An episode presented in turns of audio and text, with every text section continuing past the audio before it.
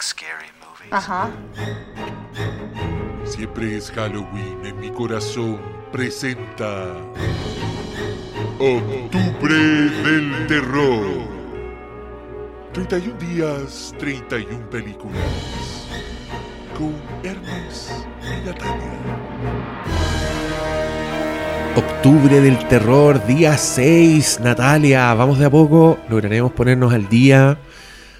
Pero estamos con todo el corazón palpitando, con toda la sangre, poniéndole bueno. Y hoy día nos vamos a hablar de una película. Por fin se cumple. Se cumple. Hoy día arruinamos el esquema porque hoy día vamos a hablar de. Vamos a hablar de una serie, pero también es película. Y es el mismo título. Entonces podría parecer que, en ver- que vamos a hablar de la película, pero en verdad vamos a hablar de la serie y estamos hablando de... Nadja, Laszlo! Yes. Can you come downstairs for a second, please? The problems with living with other vampires are the vampires I have chosen to stay with. I wanted to talk about general hygiene in the cell. Last night, there were all these people down there, half drunk. Well, where did they find the alcohol? No, they were half drunk. They'd been half drunk. If you've got something to say, then damn well say it. It's not hygienic! What We Do in the Shadows. Amo la música. Me ponen todo el mood de. de what? Yo encuentro que estamos en el consumo de esta serie en el punto que escuchar la canción te coloca contento. sí. Que eso pasa con toda la serie, cuando uno ya está contento viendo la serie y lo pasa bien, empiezan los créditos y a uno le da como, ¡ah, qué rico! Y aparece ahí abajo, omitir intro y uno dice, ¡Time más! ¿Cómo se te ocurre? Para cagarse la risa además la Es buenísima la, intro. intro. Sí. Vamos a hablar también de ella. Oye, queremos dar el antecedente. Esta es una serie. Para partir, solo so- para los que no tienen idea qué es What We Do in the Shadows. What We Do in the Shadows es una película del año 2014, escrita y dirigida por la dupla creativa Jermaine Clement y Taika Waititi. Y para mí, por lo menos, personalmente, fue cuando yo conocí a Taika Waititi. Cuando conocí a este señor y dije, oh, este weón es bacán, que se vaya para Hollywood, que haga la weá que quiera, grosso. Busqué, busqué más de sus películas, vi un par que encontré bastante buenas, las recomiendo. Después ya se hizo famoso, hizo Thor Ragnarok, hizo Jojo Rabbit, y ahí, y ahí como que cagó.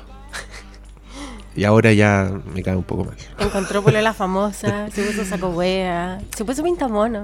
se puso demasiado pintamono. Eh, pero las cosas, de las cosas buenas que hizo, yo me quedaría con What We Do in Shadows. Y me quedaría también con la serie What We Do in the Shadows. Porque a esa película le fue muy bien. Es una película bien, comillas, humilde, porque creo que no se le nota. Pero es un documental falso. Como que se suben a esta. mm, Puta, es que ya, ya no es moda, ya es como un subgénero, ¿no? Como que lo siguen haciendo constantemente. Y la gracia es que con ese estilo, con estilo de entrevista, gente a la cámara, un equipo documentalista metido en la ficción, pero estos son unos vampiros que viven en Nueva Zelanda y que comparten, son como roommates. Es- esa es su relación. Y son cuatro vampiros y el documental es un poco como su vida. Entonces, ¿qué- mucha entrevista a cámara, mucha situación. Oye, hoy día vamos a ir a carretear. Y, y, y- y lo chistoso es que son bien. Son pobres, pues. No son. Van en micro a carretear, tienen problemas súper cotidianos, no se ponen de acuerdo quién lava los platos. Entonces, de ahí viene la comedia. Pero creo que lo glorioso de la weá es que mezcla como todo el folclore vampírico y lo integra demasiado bien en la comedia. Creo que ese es el toque de genio de What We Do in the Shadows. Aparte de la ejecución, por supuesto que está muy bien actuada. El casting es para cagarse la risa. Es gente muy buena para hacer comedia. Sí. Y no se les olvida nunca que son vampiros. Entonces tenéis, por supuesto, una librería gigantesca de siglos y siglos de, de referentes. Desde la- los más clásicos, así, Nosferatu, Bram Stoker's Drácula. Hasta weas más basura actuales, como piensan los, no sé, por los crepúsculos, los, los Blade, Los toma todos. los True Blood, exacto. los toma todos y los integra de manera maravillosa. Sí. Y creo que la gracia de la serie es que es un concepto tan bueno que la película, con todo lo genial que es, yo, yo de verdad encuentro que es una gran película, What We Do in the Shadows. No me, no canso de recomendarla. Eh, ya es de 2014, va a cumplir 10 años el próximo año, pero pues, por favor vean esa película. Pero el concepto es tan bueno que creo yo necesita una serie para expandirse. Sí. Y para que exploren todo lo que les faltó, que igual... Es muchísimo. Y que, y que yo viendo la película no te habría dicho que les faltó mucho. Pero viendo la serie me doy cuenta, bueno, esto tenía Había muchas más más, posibilidades sí. de las que yo pensaba. Y lo otro que tienen que saber es que recomiendo completamente ver la película antes de la serie, pero la serie no es una continuación ni una ni nada de la película. Es el Son mismo universo. Otros vampiros, Ujú. Es otro grupo de vampiros que viven juntos, pero estos son vampiros que están en Nueva York y son personajes distintos, pues, son otros actores, otros personajes. Y claro, están, están en el mismo mundo porque llega un punto en que se entrecruzan y aparecen, hacen cameo los vampiros de la otra película. Y, y ahí, ahí yo tengo la primera evidencia de que Taika Waititi se, se, se chaló. Y ya ahora está demasiado enamorado de sí mismo. Porque si tú ves What We Do in the Shadows, Taika Waititi hace un personaje. Y, y él es un, es un vampiro que es bien dulce, Es tímido. es, es tímido, claro, es muy distinto a cómo es él en, en- en la realidad, así como lo hemos visto en, la, en las entrevistas. Pero cuando aparece Taika Waititi en la serie, que es actual, la serie es de, se hizo por 2019, se estrenó y tiene cinco temporadas, o sea, sigue andando, se, sigue haciendo hasta el Está al aire. Y cuando él aparece haciendo su personaje, en verdad no es su personaje. No, y es esa weá Waititi. me da mucha rabia. Taika Waititi Pintamono, no es su personaje que vimos en esa película. ¿Por qué? ¿Por qué hizo esa weá? No tuvo la disciplina de seguir siendo el personaje. Y dijo, ah, soy yo, soy chistoso. Déjenme. Creo que igual tiene una explicación. A ver. No estoy segura, pero de alguna forma igual se da a entender que el documental que tiraron al aire fue famoso, le fue bien y puede que ahora esté en su era estrella. Porque igual los contactan sabiendo que ellos habían hecho el reality en otro lado. O sea, lo que podríamos decir es que cuando aparece Viago, es que es parte del concilio vampírico. Entonces uno podría decir su figura pública, onda, el Viago que es jefe del concilio, es más saco weas que Viago personaje en la intimidad de su casa. Claro. Pero eso es ponerle voluntad a uno nomás para excusarlo. Porque Pero- yo encuentro, que, yo encuentro, que es muy, yo encuentro que es po. muy distinto su personaje. Porque igual no es de esos tipos de, de reality donde no están conscientes del, del camarógrafo, por ejemplo. Igual está ahí. Y está integrado y de repente, oh, pasa por aquí la cuestión. Como que se cree la muerte, decís tú. Claro, entonces yo digo que, que igual en The Office pasa. po. Mm. Yo- Pero, pero a Viago no le pasa en la 1, en la película. Y sabe que están los camarógrafos. No, me refiero que, que cuando sale la serie de The Office, Ah, ellos decís, se ven, tú decís ¿cachai? que él se hizo, se hizo famoso en este mundo y por eso claro, ahora esa claro. Y quizás ahí llegó al concilio vampírico. ¿Cachai? Porque es un- una estrella. Una estrella de, de reality TV. Mire, si uno quiere, si quieren Mira, excusar Pamela a Leiva Wait- era si hace que- 10 años, como es ahora. Ah, pero Viago no es Pamela Leiva.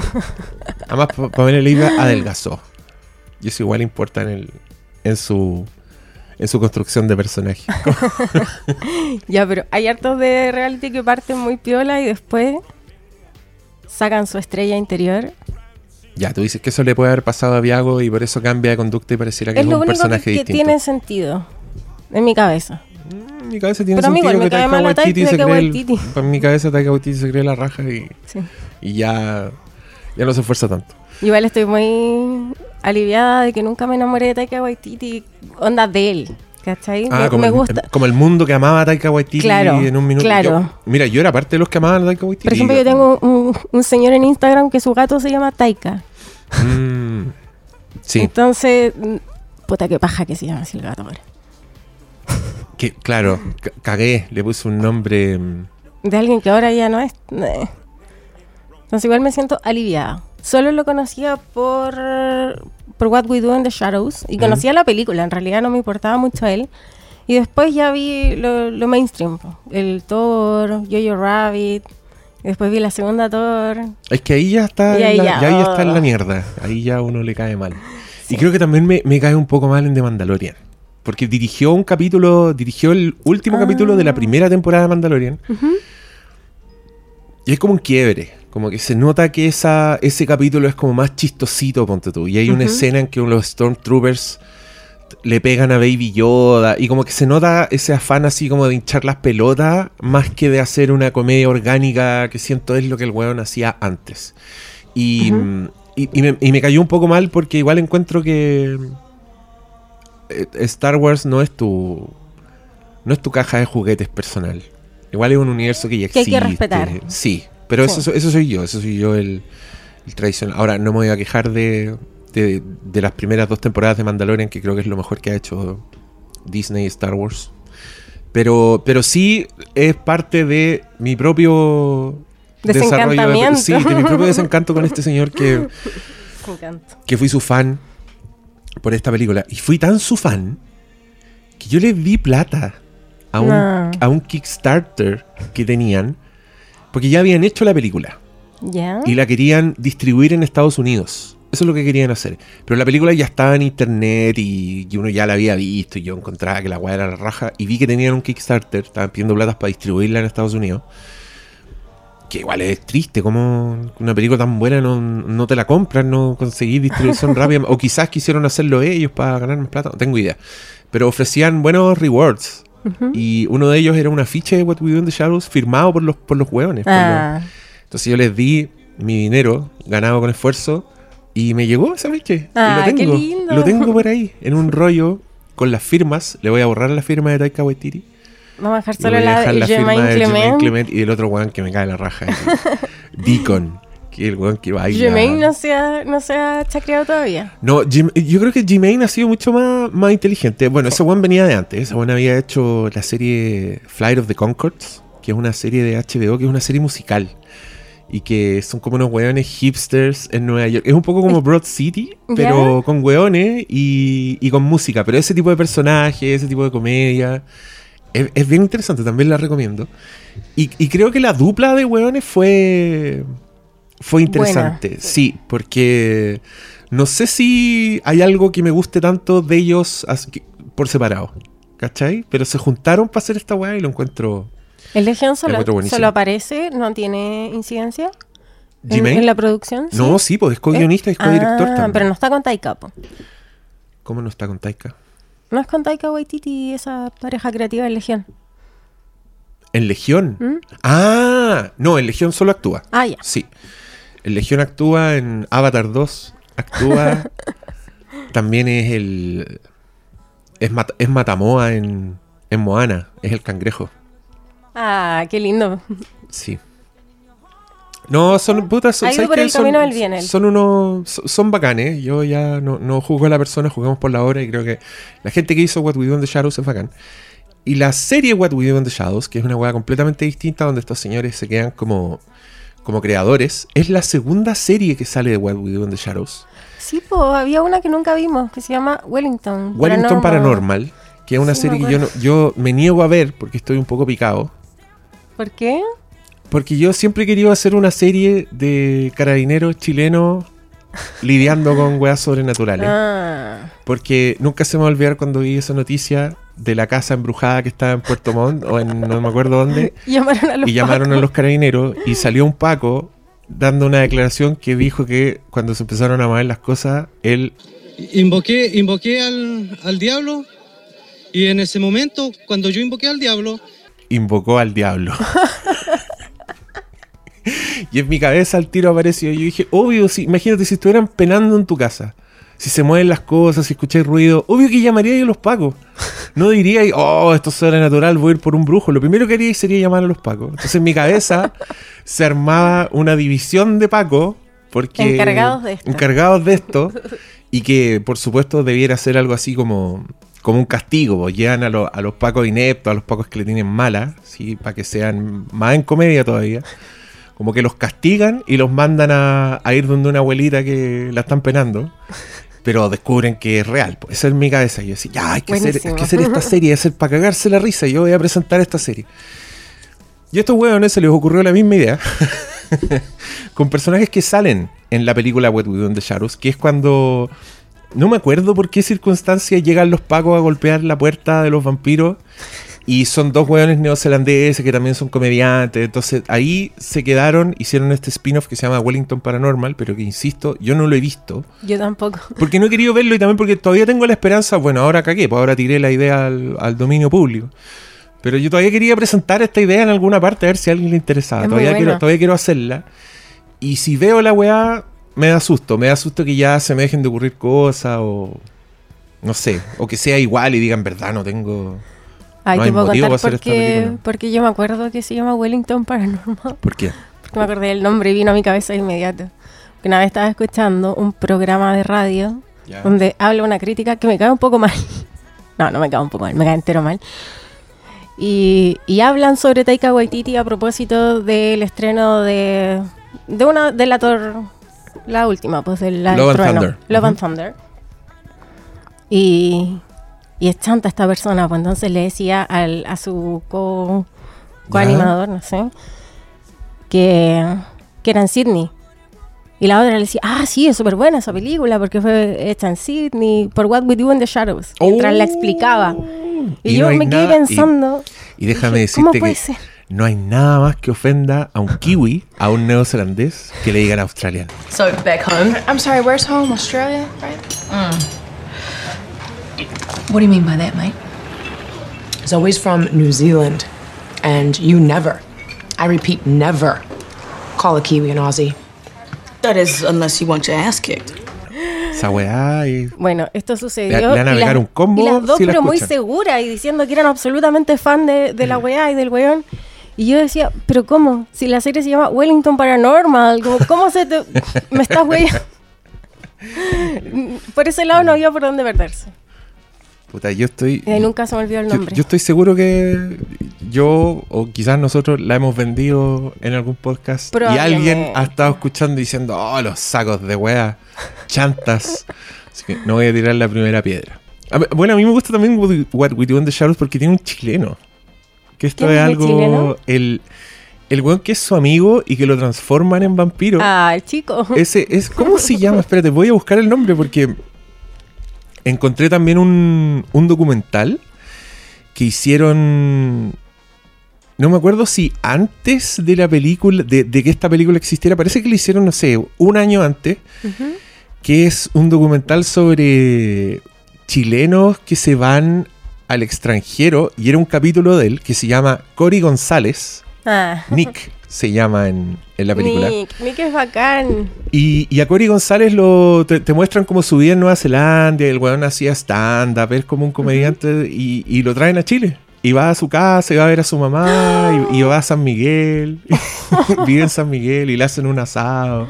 Qué lindo. Y yo decía, oh, ese weón está en esa película increíble. Así que Chile ha llegado lejos. No, no, no sale Nick en la, en la serie, no. No. ha salido.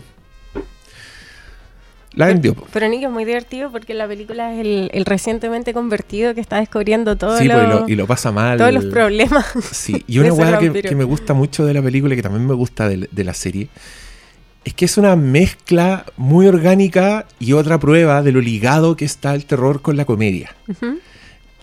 Y se ríen de, de todas las weas vampíricas, de, de cosas que aparecen tan, tan recientemente como Let the Right One In, que es una película sueca de vampiros que es increíble y que es para cagarse miedo, muy en serio.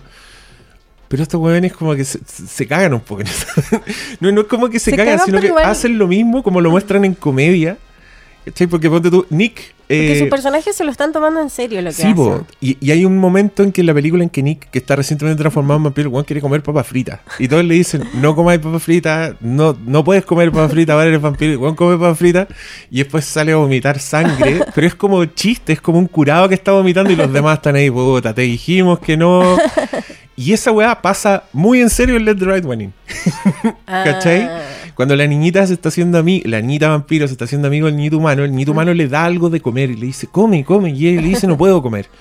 Y él le dice, pero come, come. Y la niñita para demostrarle lo que le pasa cuando Si es que come, claro, prueba la weá y empieza a vomitar sangre y es un momento horrible, el niñito no sabe qué hacer. Ahora voy a ver esa escena y me da risa. la me voy a acordar de estos otros weones.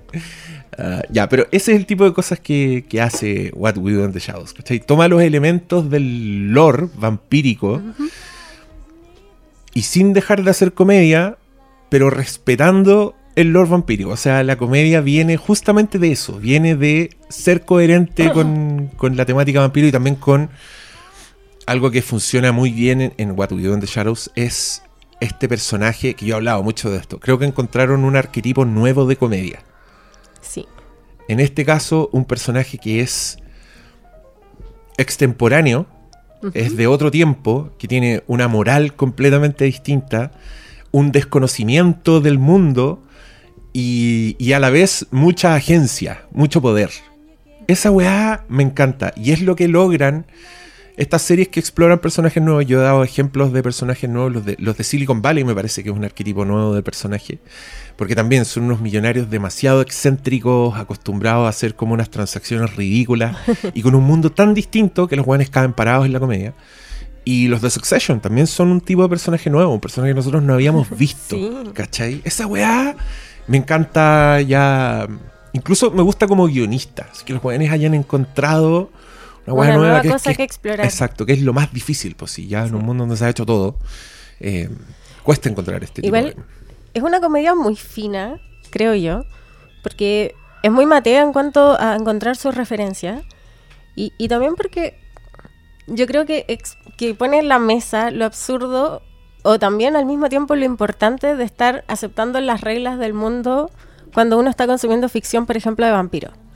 ¿Cachai? No sé, en el caso de Crepúsculo, igual todo el ambiente está vampírico, a pesar de que Edward es el vampiro y hay después unos cabuines con otras familias Mm. vampíricas, pero igual el mundo real parece estar muy, muy adaptado, no sé, Muy intacto. claro, Mm. claro. Pero aquí se nota también cómo los vampiros le- les afecta estar en el siglo XXI, con, con todo lo que tiene y también lo, lo fuera que están, porque de alguna forma no están integrados absolutamente, o sea, igual viven aislados, eh, porque tienen sus reglas, o sea, no pueden salir de noche, etcétera. Pero por ejemplo, un día yo le estaba explicando a alguien esta serie, recomendándosela, y me dice, ah, es una parodia. No. No, es, una, parodia. No. No. es una parodia. Tampoco es una sátira, Eso porque no trata de reírse del sí, vampiro, sino que sí. se trata de reír de lo divertido que es cuando este mundo choca con este otro nomás. Entonces creo que ahí, ahí va una fineza que es muy indefinible la, la Sí. serie. O sea, solo califica en comedia.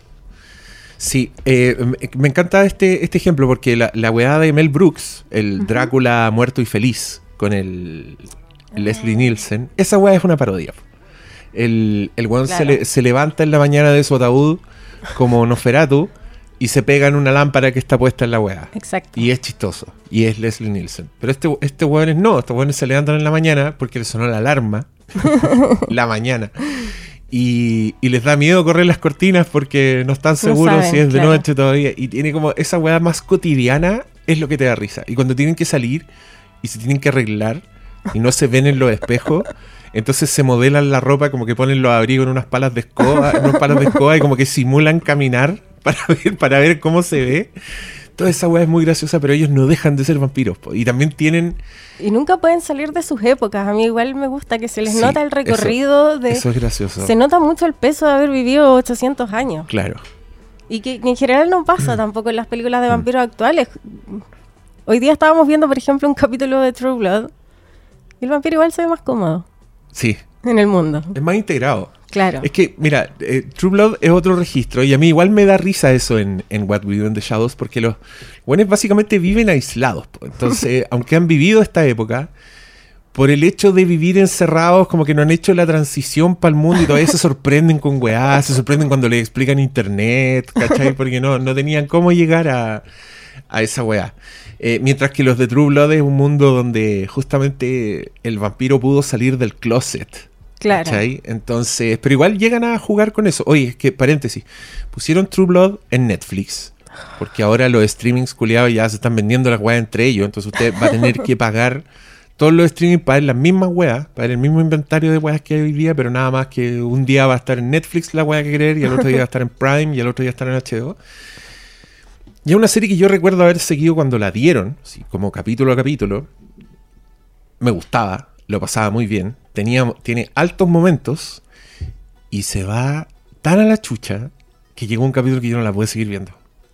Ya metieron tanta weá y que es justamente lo, lo que no le pasa a What We Do in the Shadows. Porque ¿Cierto? es que también tiene eso True Blood, que lo tiene What We Do in the Shadows. Pero mira, ahora vamos a hablar de la serie. Ahora vamos a hablar en concreto, vamos a hablar de los personajes. Pero si usted le tincó y la quiere ver y quiere ir así, miren, sello de garantía, pero ¡pum! con fuerza. Puesto, ¿Cómo se llama esa cosa con la que se llaman los sobres antes? Tiene un nombre. Esa weá que como que se endurece, está caliente. ¿Sabes de lo que estoy hablando? Sé de lo que estáis hablando, Ya. pero no conozco ese nombre. Aquí la gente está gritando el nombre, los que se lo saben, pero el sello de garantía de siempre Halloween a What We Do in the Shadows está puesto con esa weá y con mucha convi- convicción. Firmado con sangre, mejor. firmado con sangre. Porque a mí me gustó, me gusta demasiado esta serie. Y lo que sí creo es que va de menos a más. Creo Sí. que ahora me gusta infinitamente más de lo que me gustaba cuando la empecé a ver. Que, pero que también probablemente la empecé a ver con unas cejas levantadas y ya, ¿quiénes son estos huevones? Porque me cambiaron a mi Vladislav y mi Deacon y mi Viago, que son incomparables. Pero cuando empecé a conocer estos personajes... Viene la magia, sí. Sí, po, y después te, y te parecen tan encantadores o más encantadores que los otros porque ahí estado pasáis más tiempo con ellos. Está en Star Plus, vayan a verla. También debo decir que no nosotros no estamos al día, porque nosotros la estamos viendo en Star Plus. Y en Star Plus recién van a poner la quinta temporada, que es la más reciente. Entonces nosotros hemos visto la hasta la vieron. 4. Sí, sí, y los que y los que son fans de What We Do in the Shadows ya la vieron porque la ven bajada o la ven en, en páginas. Pero nosotros no. Así que básicamente le estamos hablando a la gente que no la ha visto, que anda buscando una comedia y que está consumiendo Octubre del Terror. Entonces tiene cierta afinidad por los vampiros, la muerte y la fantasía. No, y además que esta serie es un mood.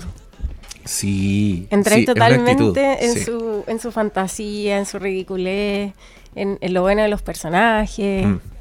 Es fascinante. Y en, y en lo grande que es el mundo porque no se, no se queda solo con los vampiros. Y por eso te digo, hay un momento en True Blood en que yo ya me fui a la mierda, ya no me interesaba porque estaban metiendo personajes que eran, había una weona que era como un hada, que Oh. cambiaba de forma y, y ya empezaron a aparecer criaturas fantásticas, pero como la weá es un drama, hasta en otro tono, quiere hacer otra cosa, no te quiere hacer reír. Creo que esa weá, que también tiene esta serie, también se expanden, aparecen otros Sí. tipos de criaturas, como que Otros arquetipos. agregan la- otras mitologías, como la weá es muy grande, pero acá funciona perfecto. Y yo estoy permanentemente admirado con la imaginación que tienen los que hacen esta, esta comedia. Igual los recursos, a mí me encanta FX. Creo que es una cadena muy... Son los que le dan plata. ¿no? a Howley para que haga Fargo, para que haga Sí. Legión. Y acá igual hay lucas, igual Es hay que producción. Pega perfecto con el estilo de Sí. las series de FX, que son muy imaginativas, Mm. muy, adultas también. O sea, si bien esta es una comedia, no es una comedia familiar tampoco. Eh, no les da vergüenza hacer lo que está haciendo. Y, y siempre me he metido en el género FX. Sí, sí. Y, y me encantó desde el principio. Yo caché que la, la serie le, le vi el potencial. Porque vi que empezaron a meter que todavía les quedan arquetipos de vampiros que no habían agarrado para el huevo. Y, y meten a un personaje que sale muy temprano. Que, y ahora vamos a hablar de los personajes. Si usted quiere ir a ver así sin spoiler o cree que spoiler, cualquier weá, deje de escuchar. Porque O ahora vamos a hablar escuchar de... de, sus personajes favoritos porque ya la vieron y les encanta. pero es que eso no, no se van a ir con el spoiler, pues les da lo mismo. Pero los que sí les importa, ahora sí vamos a hablar. Pero ya, ponte tú, me encanta que en el primer capítulo aparece el varón, Ay, The Baron. que es un nuevo vampiro que, que- que no había aparecido y que es como de alta. alto rango, al- alta jerarquía en el, en el mundo vampírico. Espérate, que estoy buscando el nombre porque me gusta mucho. Varón Afanás. wow. Y el weón es monstruoso, es un vampiro, es como, el, es como el Bram Stoker's Drácula cuando estaba medio transformar entre persona y murciélago, que es un arquetipo que no habían tocado en What We Do in Exacto. the Shadows. Entonces aparece este weón y yo estaba feliz, sonrisa de oreja a oreja. Y lo interpreta Doug Jones, además, que los fanáticos de Guillermo del Toro conocerán, porque es todos los monos de Guillermo del Toro este actor. Es un flaco, alto, muy distinguido que ha sido el, el Abe Sapien de la Hellboy, fue el, el el hombre pescado de La forma del agua, es el fauno también, Ah. es, el, es el de los ojos del fauno, es todos los monos de, Todos los monos buenos. todos los monos de Guillermo del Toro, son muy amigos. Y siempre hace de mono. También sale en Star Trek, en, en una de las series nuevas y es como un extraterrestre. En Hocus Pocus es el. Es el mono vudú, pues, este, Yo no este, visto este viejo. Hocus Pocus. Ah, pero ese- yo tampoco, pero conozco ese mono que tiene como. Como los ojos pegados. Una weá muy. Bueno, señor especialista en criaturas. Acá por primera vez lo vi actuando, porque claro, está sepultado dentro de un maquillaje de una criatura increíble, pero el weón igual actúa, igual está en comedia. Y es buenísimo su actuación. Y es muy bueno el Porque personaje. tiene como una actuación de manos y es como antiguo para hablar y es muy Es solemne. antiguo y es muy solemne. Y, y es la voz del actor, ¿o no? Sí, sí, pues es el. Es buenísimo, es muy fancy. No, y después, es que después es muy chistoso cuando ese, porque ese personaje en algún minuto lo destruyen. y después vuelve a aparecer, pero es como un pedazo del varón original y anda como Abre las cortinas. sí, pues le llega el Guillermo sol. se echa el le llega varón el sol, porque le se- llega el sol. sepultan la cabeza, como lo que queda, pero no se dan cuenta que la weá abre los ojos justo cuando le están tirando a la tierra encima. Y aparece como dos temporadas después. Y dos temporadas después escuchan a alguien hablando en el jardín como "Hello". y lo desentierran y lo andan paseando porque es como un torso que no tiene pierna. Oye, wea, bueno. Ya, y ni siquiera hemos hablado de, los- de los principales. Es que tú querías mucho hablar de Baron. Sí, Igual me quería gusta que- vender a Que la dinámica igual reemplaza en la película al que es el Nosferatu. ¿Cómo se llama? Peter, no. Peter, Peter. que también muere porque le abren una Claro. ventana. Claro, entonces igual reemplazan un poco estos personajes.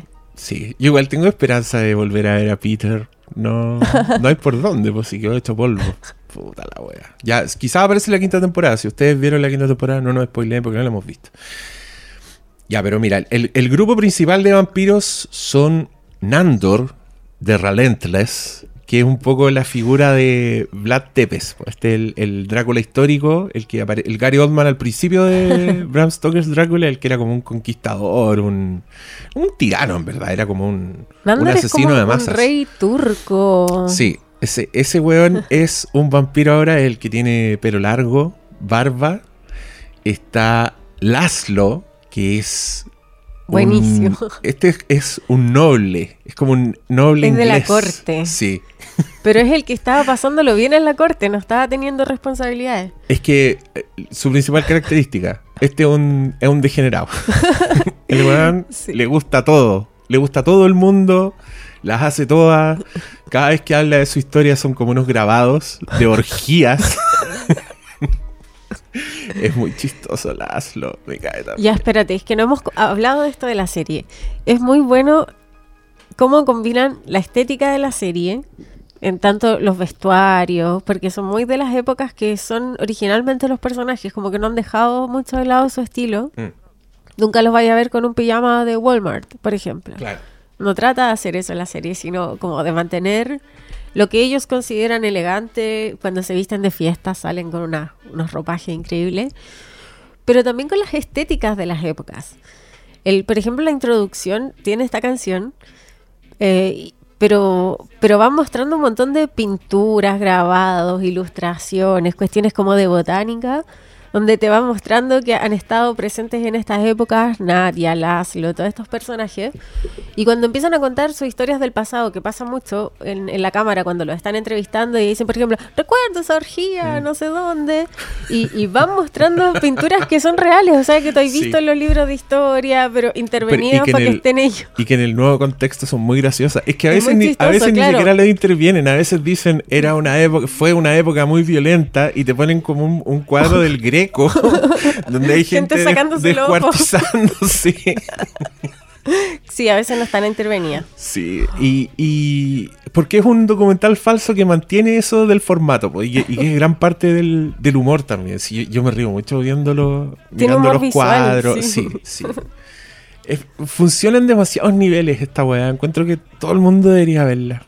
Y este va a ser mi el inicio de mi campaña por recomendar. No, hace rato que estoy recomendando esta weá, pero esta es la primera vez así que oficialmente le dedicamos un programa que deberíamos dedicarle más, porque se los merece.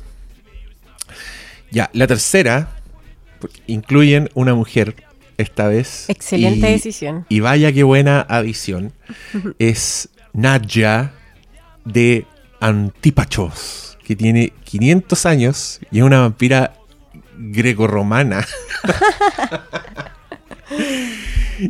y yo encuentro que est- esta weona yo la encuentro genial. Es mi favorita. Es que su, no solo su personaje, sino que su actuación, su persona. A mí me, me gust- me encantaría verla de otra cosa, pero al mismo tiempo siento que va a ser un desperdicio. Entonces, ¿Por qué no, Nació por para qué no es Nadia. Para- Además se llama Natasia Demetriou. Yo creo que ella es, es Es. Nadia en verdad. La encontraron. Encontré un nicho. Sí, de y además, trabajo. y además tiene una cara que me es tan agradable y que me da la sensación como de alguien que yo podría conocer Ah. como una persona normal, así que me dan ganas de conversar con ella. No sé, eh, me parece muy, Es linda, muy entretenida simpática, la, sí. y, y- y la- las decisiones de dirección de arte son buenísimas, porque el, el estilo de pelo que le dan a Nadja, yo lo encuentro espectacular. Cada vez sale con alguna weá, sale como con unos moños Unos muy sofisticados. Y tiene sí. Mm. pelo largo, pues entonces siempre le están haciendo cosas lindas en su pelito. Sí, y ella, y ella está casada con, con, Con Laszlo. Laszlo. Es su, es su marido. Y los jóvenes, por Es supuesto. una pareja lujuriosa. Claro, y tienen una relación abierta donde el- la buena, buena va y se agarra a otro weón y después el otro le pide que le cuente. no solo eso, después él va y dice, bueno, ya voy a tener que conocerlo. y, y todo el tiempo están hablando de eso. Sí, esos son los chistes de ellos. Sí. Son principalmente cuestiones sexuales, pero bizarras, bueno, Sí. son... Sí, acá, y acá, esos son los, los tres vampiros principales. Son un poco los que, los que mantienen la dinámica de What We Do in the Shadows. O sea, ellos son lo- lo- lo- los vampiros que salen a hacer weas de vampiros. Pero hay dos ediciones. Uno es Guillermo de la Cruz, que es el familiar de Nandor. Ustedes se acuerdan de What We Do in the Shadows, también explotaba la figura del familiar. Este weón que es el, el esclavo vampírico, el, el Renfield, el que hace todos los trámites que en Blade los usan de una manera completamente distinta, porque el chiste, como el chiste recurrente, es que los familiars son weones sin dignidad, Loser. que los vampiros lo hacen, los explotan de la peor manera y no- nunca le dan las migajas ni le dan lo que ellos quieren, que es que los vuelva vampiros. Es la promesa. Eso es lo que quieren Es hacer la los- promesa eterna. Sí, llegando incluso a un capítulo donde aparece que, que queda la cagada y Guillermo está fascinado porque encuentran a una familiar que por Ah, fin es vampiro. Se hizo vampira, sí. Claro, entonces para todos es como la, la ídola, andan todos los familiars de vampiros X como detrás de ella, como, ay, ¿Cómo ¿qué le se siente? Claro. Y ella hace un carrete en su casa donde llegan todos como muy fascinados por su glamour vampírico. Y descubren que en verdad se estaba haciendo. Que el Era la casa del- la- era la casa el- de su y el amo. vampiro andaba como de vacaciones. y la reta. Ah, la wea buena. Ya, y, y lo chistoso de Guillermo, y, y eso también, porque tú, yo no sé si me gusta tanto el humor de humillar a- al familiar. Encuentro que ese chiste se, se hace viejo muy rápido. Pero incluyen Pero aquí lo dan vuelta. y le dan vuelta porque eh, Guillermo descubre que es descendiente de, de cazadores de vampiros. Es descendiente Es que- de Van Helsing, de Van del mismísimo Van sí. Helsing. Entonces el buen tiene un talento nato para matar vampiros. Se echan muchos vampiros durante la serie. Y es como lo que hace en paralelo sin que su jefe sepa. Y después el jefe se entera, pero el jefe igual le presta ropa porque es muy buena la relación de Nandor con... Es que Nandor lo adora, Sí. lo necesita demasiado, pero no lo puede admitir. Pero cada vez que lo puede salvar, lo salva. Sí, pues, y hay un, hay un, hay un momento en la, son varios capítulos en que pasaba esto, que era cuando el concilio vampírico está enojado con estos tres huevones y les mandaban vampiros para que los mataran. Todos los días les mandaban un, un assassin, pero Guillermo, siendo el gran cazavampiro que él, los mataba a todos, todos. y los otros ni se enteraban. Después limpiaba. claro, escondía todos los restos de los vampiros decapitados. Y los otros ni se enteran, ni se enteran después. El personaje de Guillermo es demasiado bonito. Es demasiado bueno porque además es adorable, es lindo, es como un gordito chiquitito con lentes. Que leí por ahí que estaba inspirado en Guillermo del Toro. O que el actor. absolutamente, Y se claro, llama- se llama Guillermo. Se llama Guillermo de la Cruz. De la Cruz. Guillermo of the Something. Guillermo of the Bull. Guillermo of the Cross. Y se parece mucho y es muy bonito que sea como este esta, este contraste entre una persona que se ve muy tierna, muy muy muy servicial, Mm. pero al mismo tiempo tener este tremendo esta primero esta tremenda fasci- fascinación por los vampiros, pero al mismo tiempo este tremendo poder que Sí. él es tan bueno que no lo usa realmente. O sea, no lo usa contra sus amos a pesar de que lo humillan, que Mm. lo tratan mal, que hacen un montón de cuestiones. Es muy noble, Guillermo.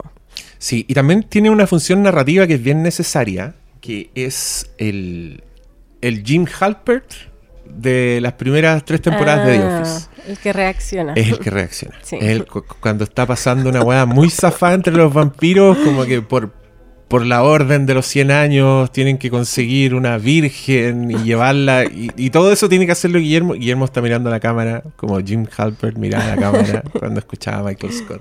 It's a very dangerous world out there. You're joking, right? It's me who's been protecting you! So what? You're sure away some assassins. Who gives a shit? If it wasn't for me, you would be dead by now. If not by assassins, then by my very own hands. Because I am, and I will remind you by birth and lineage, a vampire killer. And the only reason you're alive is because I let you live. El cuarto integrante, que también es un gran aporte a este elenco de personajes, es una figura nueva, es otra innovación con respecto a la película. Y estoy hablando de Colin Robinson, el vampiro energético. Me encanta, me encanta porque agregó. Es el primero que se sale de la mitología de los vampiros, pero agrega la mitología como del mundo actual, que está Mm. hablando de salud mental y si tu amigo es un vampiro energético, ten cuidado. Bueno, él es literalmente un vampiro energético que se alimenta de, aburrir a la gente y de aburrirla, como de drenarlas. Los drena, sí. Yo, yo estoy seguro que, por supuesto, que deben existir. Debe existir en la literatura esta, esta figura. Hay una película que es bien interesante que se llama Life Force, Fuerza Vital. Es una película de Toby Hooper, de hecho. De, de unos vampiros que vienen en el cometa Halley. Y llegan a la Tierra y son vampiros así que se, se paran frente a la gente y le roban la fuerza vital, así con rayos. Le salen como relámpagos y la gente queda transformada en momia. Así, pum, que caen sin nada de vida. Pero es lo que hace Colin Robinson. Pero Colin Robinson, claro, es que yo estoy especulando, si existe Life Force, eh, de más que es un concepto que existe, quizás es una variación en alguna parte, pero claro, estos weones lo transformaron en el weón que te roba la energía. Y el casting de este señor es un weón que se llama Mark Proch, que es brillante, que es perfecto, que cuesta imaginárselo como otra cosa salvo Colin Robinson, pero está en otras cosas Sí, como y otra, otra persona. persona. Sí, los fanáticos de The Office, que también es, un, el, es el documental falso más notorio que existe, así que obviamente lo vamos a mencionar mucho.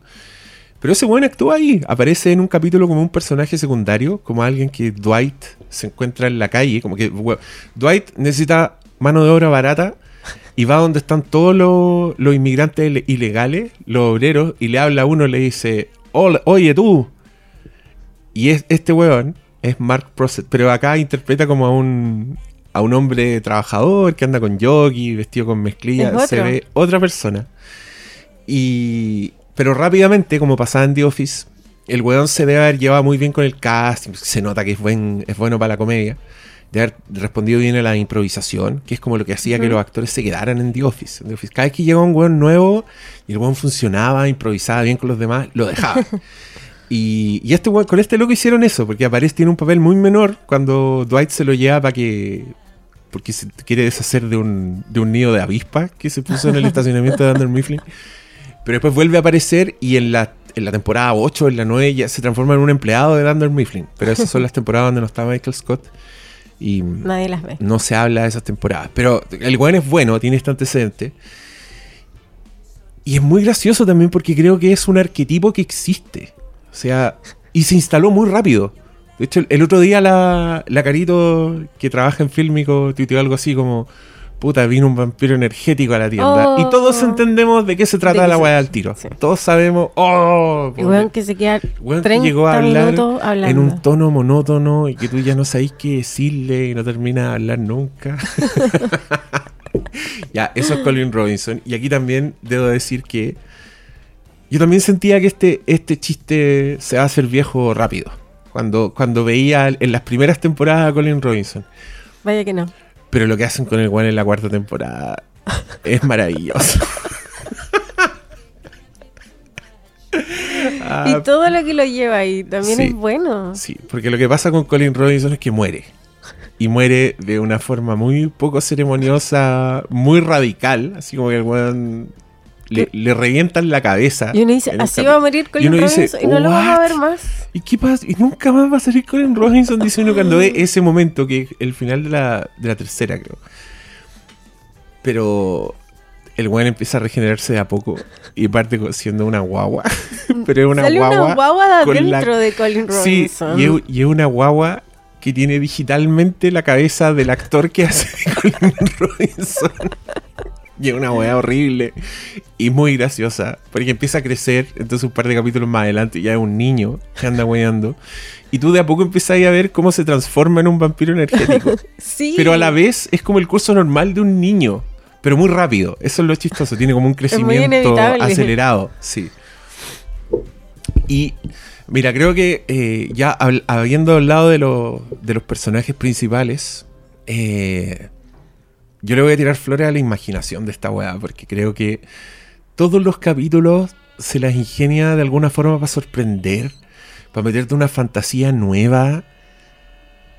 Yo creo que hay un capítulo donde es muy importante para Laszlo el, un sombrero que es un gorro hecho de piel y que se lo regaló una bruja y que la weá tiene una maldición. Y Nadja detesta su gorro, porque, pero es muy chistoso porque es como, es como un sitcom, es como alguien que detesta, es como el capítulo donde en Friends eh, lo wean porque el sillón es feo. Oye, tu sillón feo. E- ella está chata con ese gorro Ese porque gorro de ese gorro de mí. Bota esa cagada de Es gorro. que además cuentan la historia para atrás del gorro, porque ella está chata porque cada vez que el weón se pone el gorro pasa algo Queda terrible. Entonces empiezan a pasar weas malas. Pero el nivel de imaginación, como para integrar los elementos, porque también aparecen brujas, aparecen weas que uno Hombres conoce. lobos. Sí, aparece. mm, Bueno, los hombres lobos aparecían en la película, po, que también eran como Sí, unos era- sacos de eran los rivales, po. Pero eran unos sacos de weas, era muy chistoso. Que, que yo lo encontré honesto, porque siempre encuentro que en la historia, cuando tratan de mezclar todas las mitologías, siempre hacen lo posible para que los lobos sean igual de cool que los vampiros, como para que estén a la altura. Y, es, y es mentira, porque el hombre lobo es una maldición. Se supone que el weón es hombre lobo cuando hay luna llena. Lo- ningún hombre lobo quiere ser hombre lobo, de entrada. Todos se quieren suicidar, saben que andan matando gente, no les gusta la wea. Pero cuando hacen películas así de enfrentamiento, como en las Twilight, como en Underworld, que en Underworld los lobos son básicamente Hulk. Son así que cuando quieren se transforman en una Ah. bestia. Pero una bestia, como dónde está la elegancia del vampiro, del, del- de, de la tradición de, los miles de años, de claro. las castas. No tienen por dónde. Encuentro que What We Do in the Shadows fueron lo único honesto. Entonces los, los werewolves son como unos Son zorrones que andan aullando en la calle y que no quieren decir En grupo. y que son hediondos. Todos los vampiros dicen, no, qué pasado, hombre. A lobo. Ah, es como la rivalidad entre los gatos y los perros igual. Sí, sí, sí, definitivamente. Y acá meten a. Puta, meten. Hay un capítulo donde sale una sirena.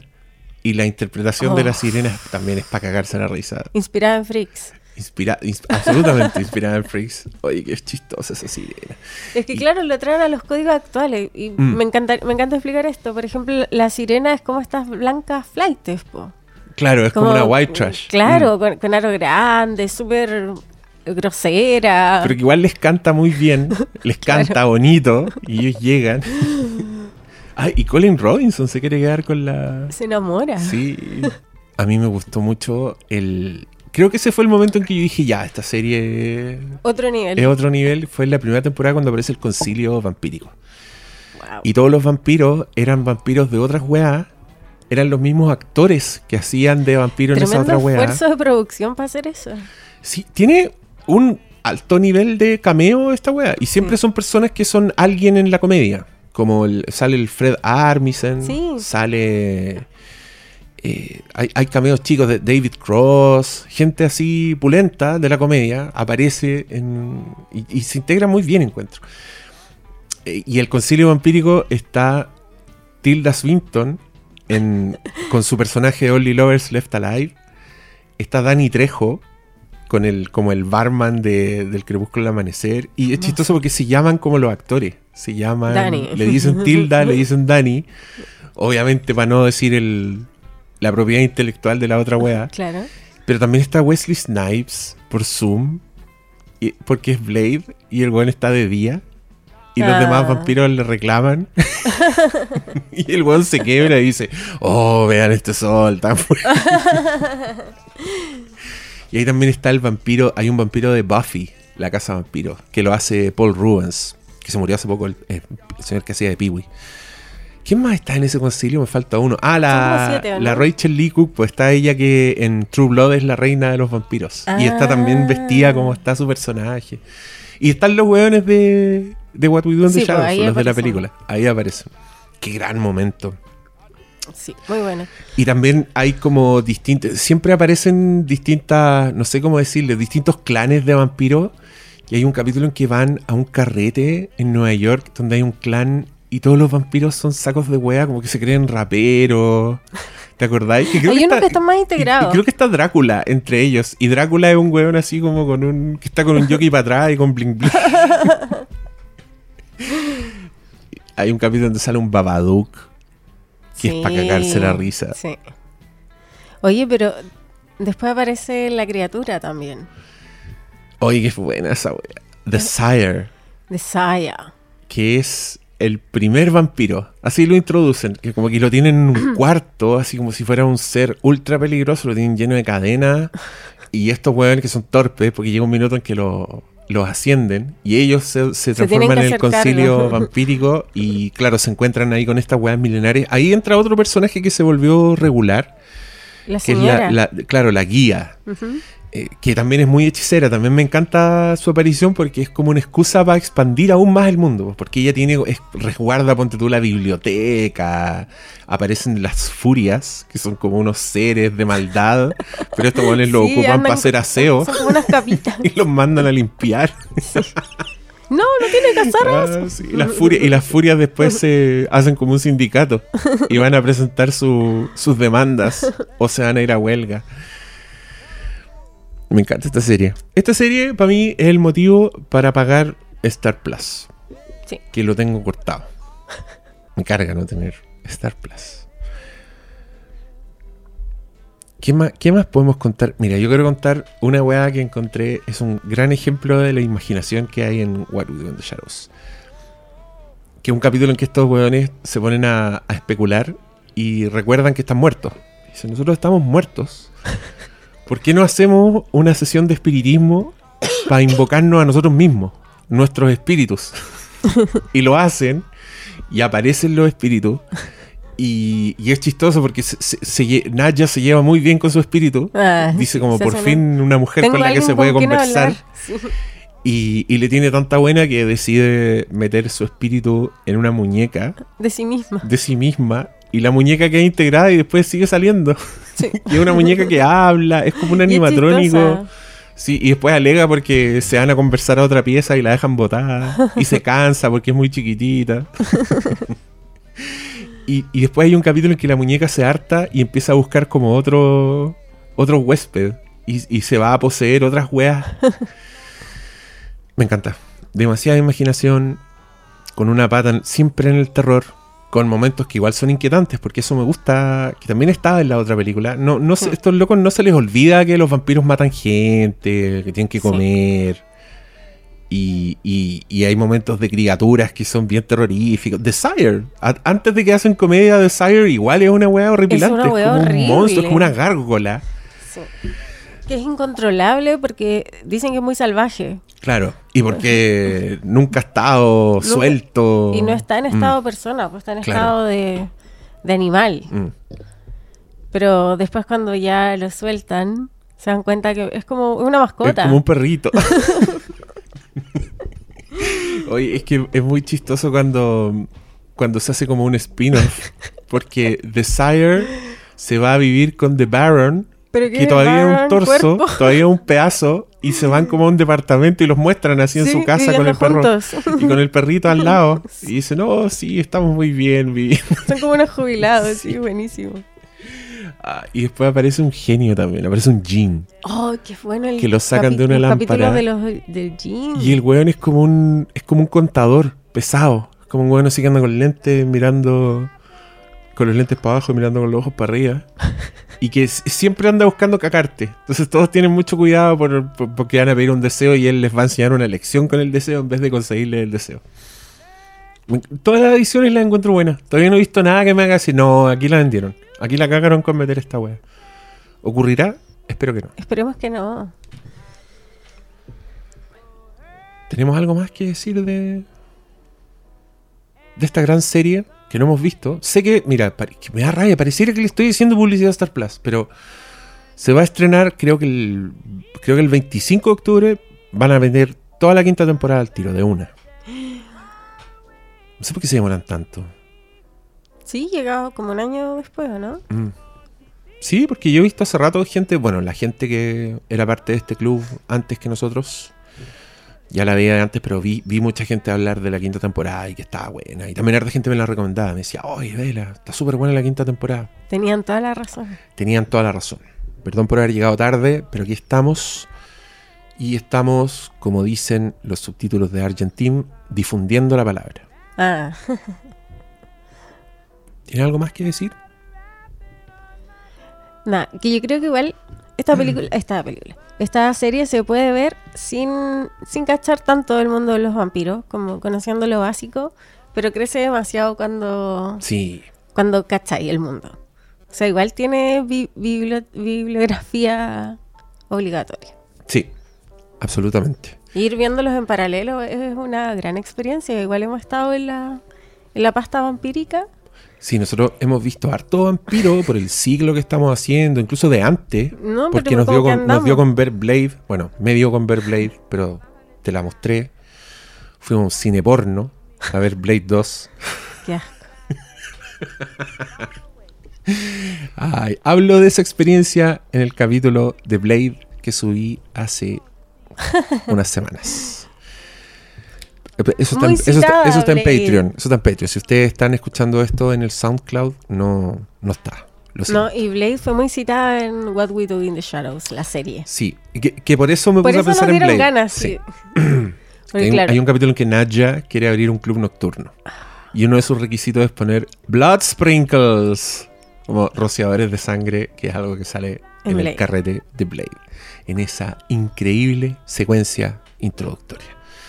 Ya, me encanta que todo. es- me encanta este. Todo está conectado. Este vampiro verso. sí, Sí. creo que uno de los, de los monstruos que lo ha hecho mejor en cuanto a producir material tan diverso y tan bueno. Mm, sí. Y las brujas igual se han quedado cortas, ¿no? Hay hartas películas de brujos, pero Yo creo que tiene que ver con la naturaleza del personaje, pues, porque el, el vampiro es infinitamente más fascinante que todas las otras. Creo yo, por las sí, sí. Por, por por las implicancias, por sus características. Debe haber algo de verdad en el vampirismo, porque me sorprende que como cultura, como civilización nos llame tanto la atención y sea tan eterno. Algo de verdad debe haber. Capaz que existen los vampiros. Nunca lo sabremos. O quizás sí. Mira, si yo me transformo en vampiro, prometo que voy a ser el vampiro saco hueas que tiene un podcast. No. Y que no deja de hacer un podcast, pero es un podcast para vampiros. Mira, ahí tenía un capítulo de What We Do in the Shadows. Van a, los- van a un podcast de vampiros. Son como unos guatones. Ah. Manda la idea. Oh, y hay un ex familiar entre ellos que todos le tienen mala porque. por desclasado. Ah. Oh, no. Ya, los dejamos con esta recomendación. Yo creo que esta es una serie que da para mucho y en el que solo podríamos estar todo el tiempo contándonos mutuamente la weá y riéndonos de lo chistosa y de lo buena que es. Así que ya lo saben. Nos vemos mañana con otro día de octubre del terror completamente misterioso. Nadie sabe de qué vamos a hablar. Hasta entonces, muchas gracias por escucharnos. Nos vemos. Chao.